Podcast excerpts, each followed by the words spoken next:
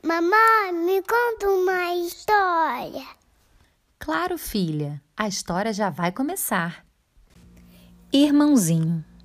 Alice é uma menina muito esperta e atenta que mora com seu papai e sua mamãe. Um dia, ela percebeu que as coisas estavam um pouco diferentes na sua casa. Seus pais começaram a arrumar um quarto que ninguém usava. Primeiro pintaram as paredes de verde. Depois, pegaram os seus antigos brinquedos e distribuíram pelas prateleiras. E, para completar, montaram nele o seu antigo berço. Alice, que presta atenção em tudo, foi logo conversar com sua mãe. Mamãe, o que está acontecendo? De quem é esse quarto? Alice, esse quarto é para o seu irmãozinho que está crescendo aqui dentro da minha barriga. Daqui a um tempo ele vai nascer e você vai conhecê-lo. Hum, disse Alice desconfiada. Mas como que é isso de ter irmão? Será que eu vou gostar?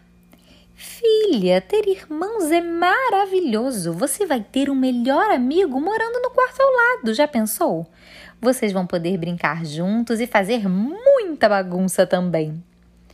Mas então, agora você e o papai não vão ser só meus? Meu amor, nós sempre vamos ser seus mas você vai nos dividir com seu irmão também. Não quero! Alice saiu batendo o pé. Ela estava muito confusa, pensando que seria muito chato não ter mais seu papai e sua mamãe só para ela. Seu pai foi até o seu quarto perguntar o que estava acontecendo.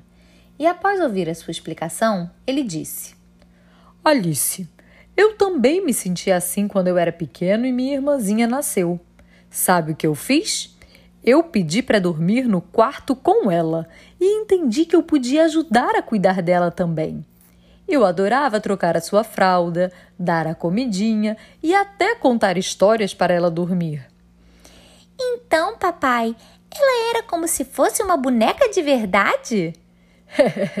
Mais ou menos, filha. Mas eu me divertia muito junto com ela, isso eu te garanto. Lembra como você ama brincar com seus primos e amigos?